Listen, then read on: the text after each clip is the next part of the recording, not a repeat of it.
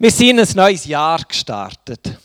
Überlegt euch doch kurz zwei, drei Wörter, die etwas von dem erzählen, was letztes Jahr Einfluss auf euer Leben hatte.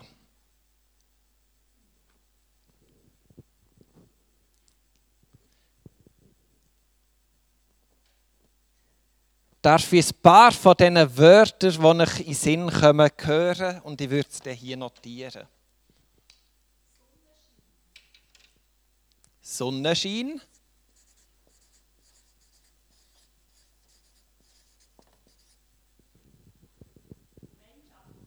Gemeinschaft.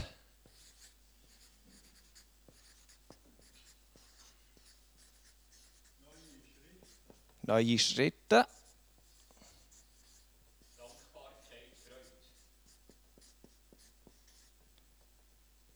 Dankbarkeit. Freude.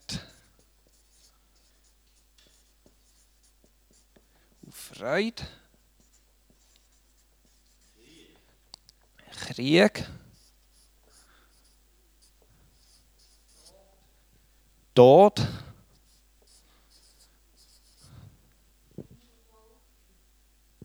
Taufe.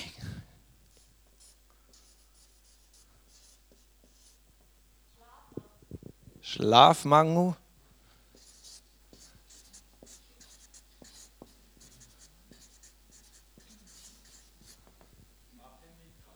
Abhängigkeit.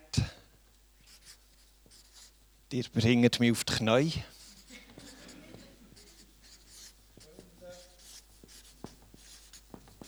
Freunde.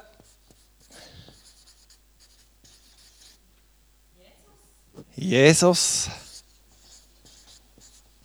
Für eins hat es noch Platz. Jesus sehen oder Hunger.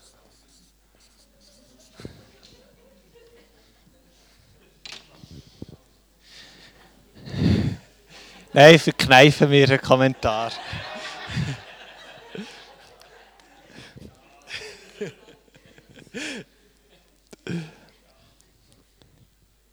Wir haben die Jahreslosung aus Genesis 16, Vers 13. Dort steht, du bist ein Gott, der mich sieht. Das ist auch eingebettet in eine Geschichte, in ein Leben, in eine Realität. Wir haben mal hier gesammelt, was uns so in dem letzten Jahr prägend begleitet hat, was Einfluss auf unseren Alltag hat genommen. Die Geschichte, die wir heute hören, die hat auch so ein paar Nennungen, so ein paar zentrale Begriffe, die so umgehen, wo, das, wo die Aussage drinnen steht. Streit, Eifersucht, komplizierte Familienverhältnisse, Flucht, Überforderung, Elend, Verzweiflung. Wenn wir jetzt unsere Liste anschauen, merken wir, ja, ein paar Parallelen haben wir. Aber es ist schon nicht eine einfache Zeit, wo die Aussage gemacht wird. Da ist irgendein persönliches Erleben, wo schwierig ist, wo tragisch ist. Ich werde beten. Jesus, du siehst die Wörter, die Sachen, die uns das letzte Jahr haben umgeben Und das hat uns prägt, das hat Einfluss auf unser Leben genommen und etwas mit uns gemacht. Und heute dürfen wir uns dieser wunderbaren Aussage stellen, du bist ein Gott, der uns sieht. Und Herr, wir bitten dich um dein Segen. Für unsere Geschichte, die wir in uns tragen, für unsere Hoffnungen, wenn wir in die Zukunft schauen. Dass die Wörter, die uns umgeben, die Sachen und Personen und Umstände, dass wir die mit unserem Leben vor dir dürfen bringen und du sie betrachtest. Weil du bist ein guter Gott und du hast Segen und Heil für uns parat. Amen. Steigen wir also in die Geschichte ein, wo sich der Bibelvers abspielt. Es ist ein kleines Drama und erzählt von einer Frau namens Hagar. Tagar läuft weg. Sie weiß nicht, woher. Aber ganz sicher wird sie einfach weg von dort, wo sie jetzt drinnen steckt. Das geht für sie nicht mehr. Sie ist völlig allein in der Wüste. Sie merkt, wie der Durst zunimmt, wie ihr Trinkwasser abnimmt. Und wo sich die Verzweiflung immer wie mehr ausbreitet, realisiert sie zu allem her auch noch, ah ja, eigentlich bin ich ja gar nicht allein. Ist aber nichts, was ihr Hoffnung macht, im Gegenteil. Sie trägt ein Kind in sich, sie ist schwanger. Zynische Gedanken schießen ihr durch den Kopf. Irgendwo die Verzweiflung wird immer wie breiter. Sie, sie realisiert, wo sie steht, was alles passiert ist, erinnert sich daran, was sie erlebt hat. Sie ist ja Sklavin bei Abraham und Sarah. Und dort hat es einfach nicht gut funktioniert. Sarah, eine Frau, ihre Herrin, die selber unter grossem Druck steht, sie und ihr Mann haben eine Verheißung bekommen Sie sollen Land bekommen. Sie sollen Eltern von einem grossen Volk werden. Und Sarah ist unfruchtbar. Und als ob so ein Stempel, der auf einem ist, nicht schon genug ist, eben noch die Verheißung, ja, Mutter werden von einem grossen Volk unfruchtbar. Das Leben hat Sarah ziemlich bedrückt. Und in die Spannung hinein, die fast unaushaltbar war, kommt dann Sarah mit einem guten Aktivismus und sagt, okay, es passiert nichts, ich kann eins und eins zusammenzählen, wir müssen etwas unternehmen. Sie nimmt also Zügel selber in die Hand, geht auf die Hagar zu und sagt, du sollst mit meinem Mann schlafen, dann wirst du schwanger und dann kannst du uns ein Kind gebären. Leihmutterschaft nennen wir das ja heute. Die Hagar überlegt, ist einverstanden damit, merkt, dass sie vielleicht ja eh gar keine Wahl hatte, aber findet mal eigentlich, vielleicht ist es ja ohne Chance. Bis jetzt hat das Leben ihr nicht gut mitgespielt und wer weiß, was passiert. Vielleicht bekommt sie ja durch das ein bisschen Pluspunkte oder eine bessere Position in dieser Familie, geht es ein bisschen ringer mal im Leben ein. Wäre ja auch schön. Ist eine Chance. Und so passiert es, die Hagar wird schwanger. Aber es ist gekommen, wie es hätte müssen kommen. Es wird alles nur noch schlimmer.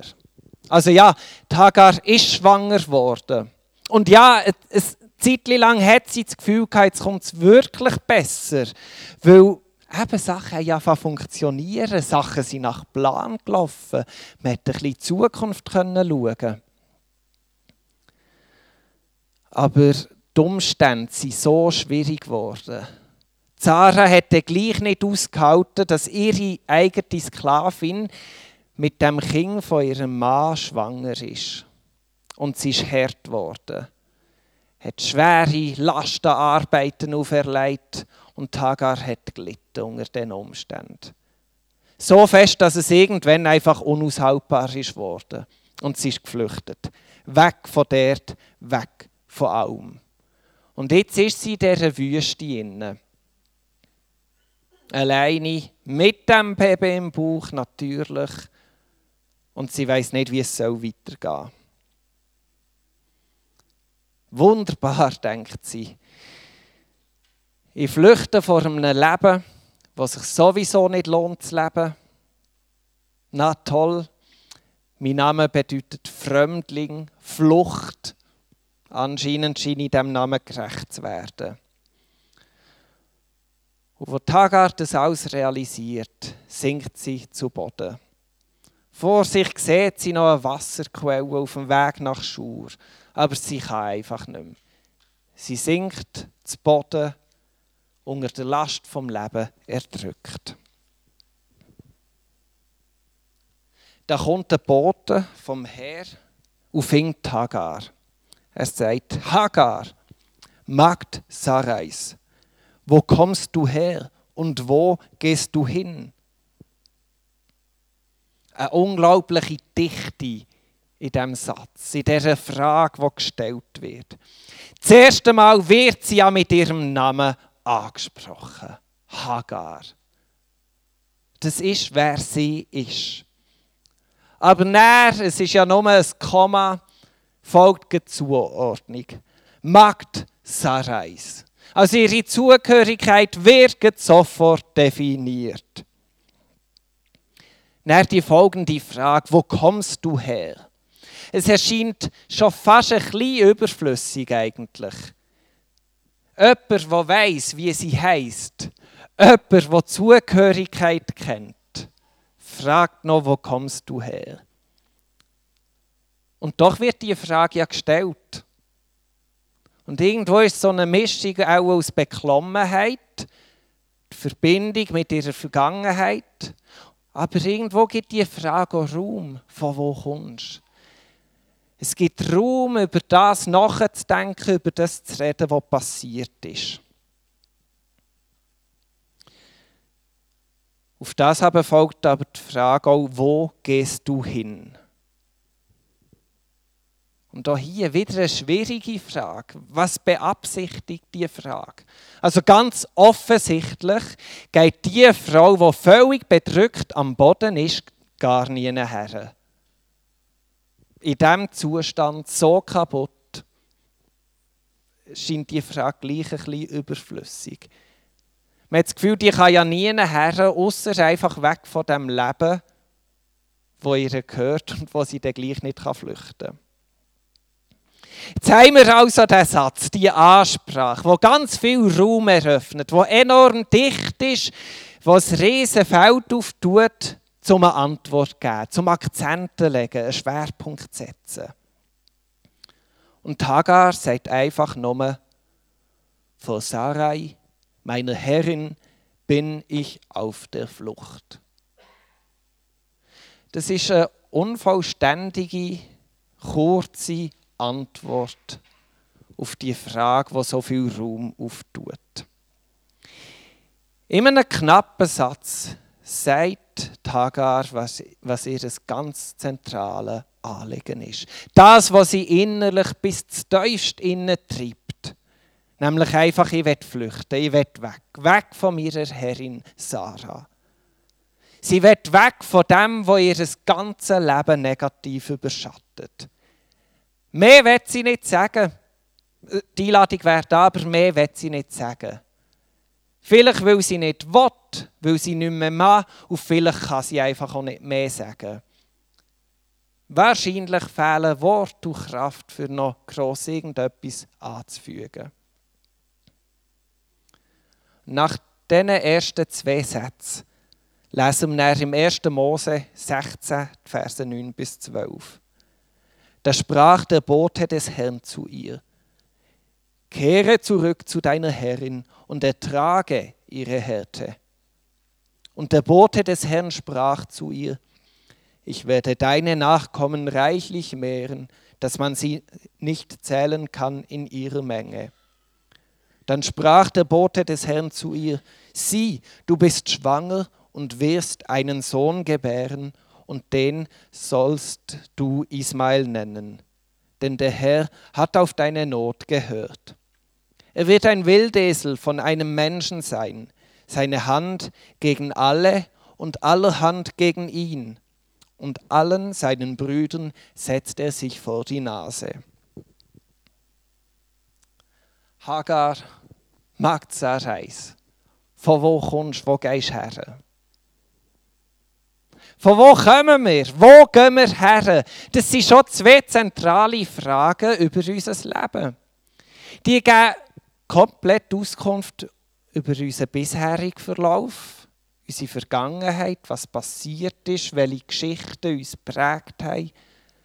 Und sie geben Auskunft über unseren Weiterverlauf, den Weg, der vor uns liegt. Für Hagar ist aber etwas ganz anderes zentral in dieser Begegnung, die sie hat mit dem Boten von Gott. Ihr Akzent liegt nicht über dem, was passiert ist und über dem, was noch wird kommen. Und da setzt unsere Jahreslosung ein. Im 1. Mose 16, 13. Nachdem der Boot Hagar konfrontiert hat mit diesen Worten, mit der Zukunft vom Ismael, lesen wir, da nannte Hagar den Namen des Herrn, der zu ihr geredet hatte. Du bist Elroy. Denn sie sprach, wahrlich, hier habe ich dem nachgesehen, der auf mich sieht. Ich finde, das ein unglaubliches, fantastisches Glaubensbekenntnis. In all diesen schweren Gefühlen, in diesen drückenden Umständen, ihre Last, wo das Leben einem auferlegt, wo man einfach nur zu Boden gedrückt wird. An einem Punkt, wo man verängstigt noch weiss, von wo das man kommt. Wo man aber keine Antwort hat auf die Frage, wo das man hergeht, weil man es schlichtweg nicht weiß. Da bekennt Hagar, du bist ein Gott, der mich sieht. Hagar, was ja übersetzt eben Fremde, Flucht bedeutet. Die begegnet an dem Tiefpunkt ihrer Verzweiflung vom Leben an einem Gott, der sie sieht. Ein Gott, der ihres Woher, von wo kennt und ein Gott, der aber auch weiss, woher, wohin das es soll gehen. Ich finde das eine wunderbare Geschichte. Und ich werde einfach zwei Punkte für haben. Der erste ist Verheißung. Wenn Gott uns anschaut, dann bekommt unser Leben eine neue Verheißung.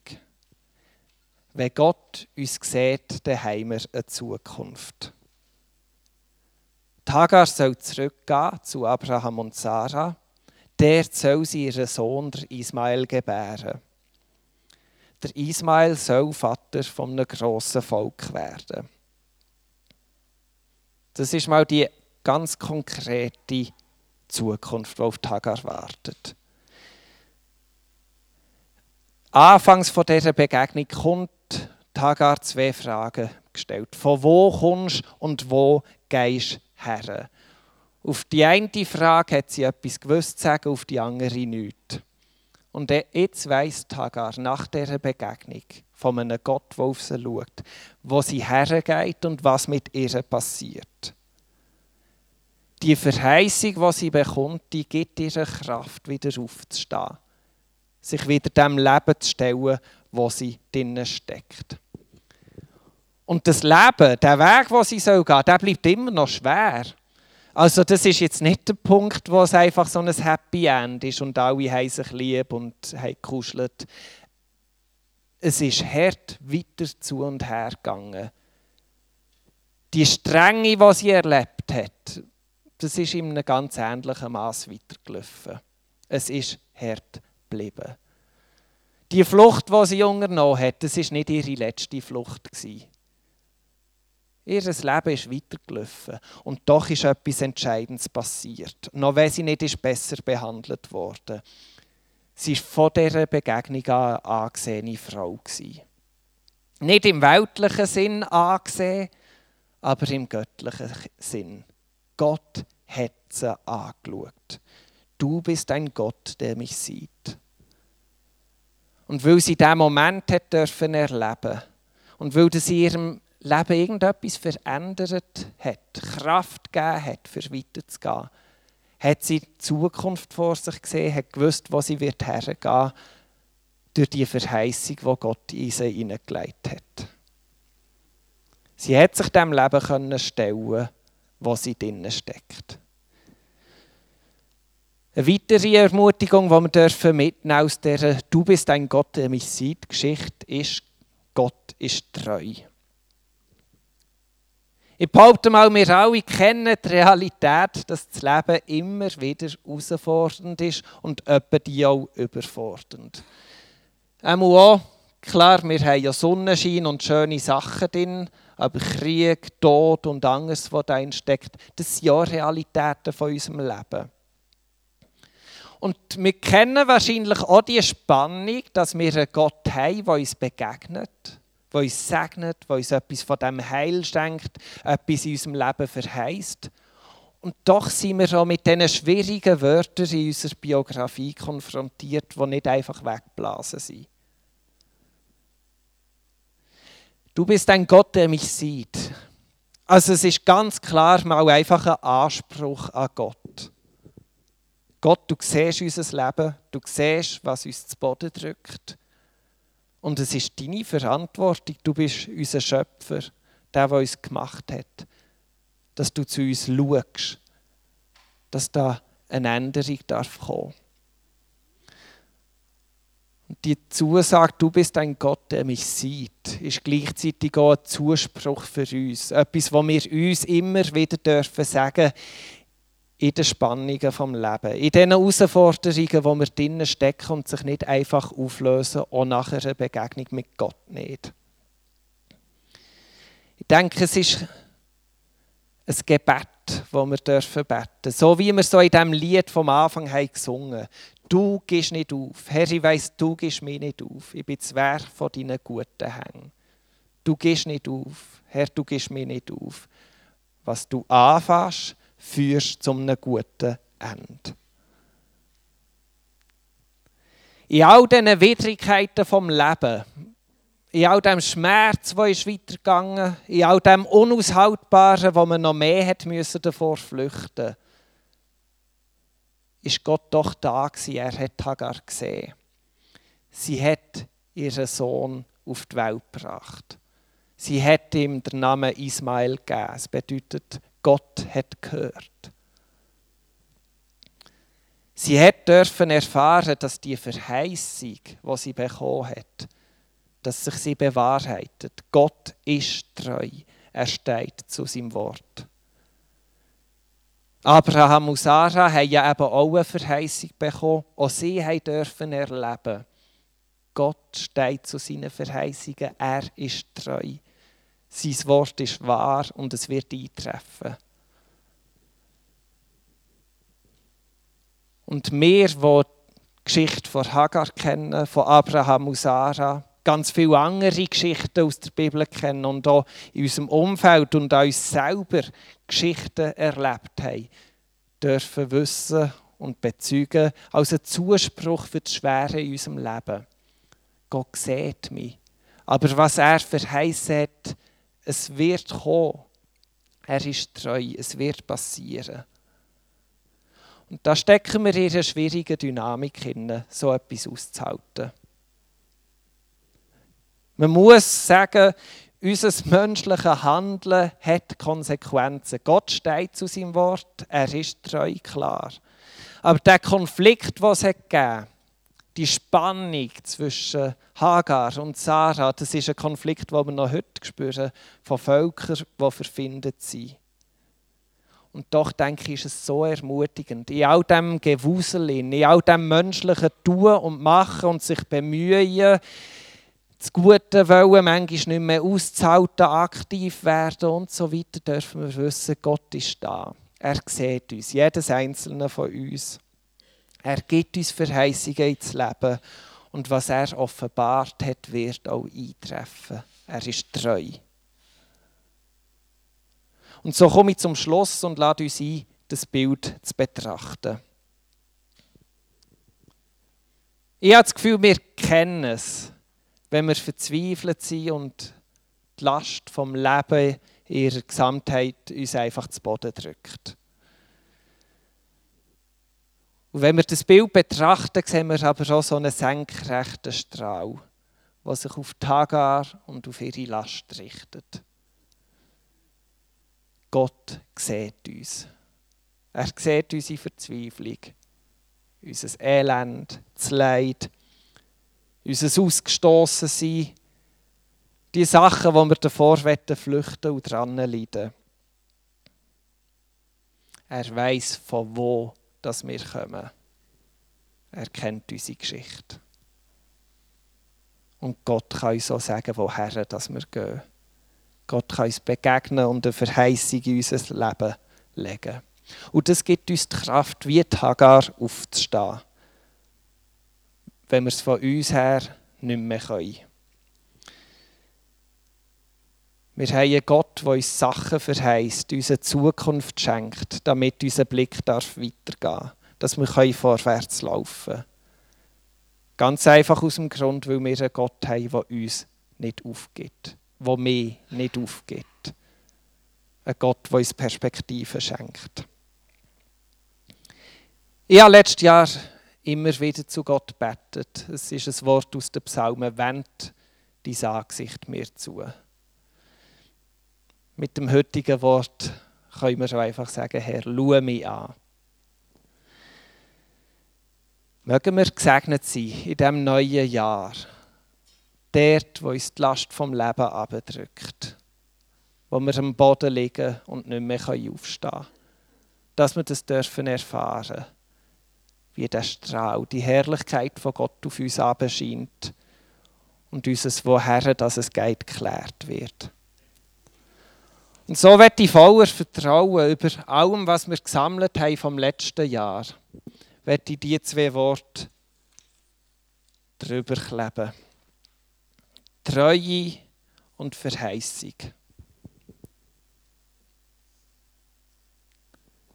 Ein Jahr ist vorbei, aber das Leben ist ja fluid.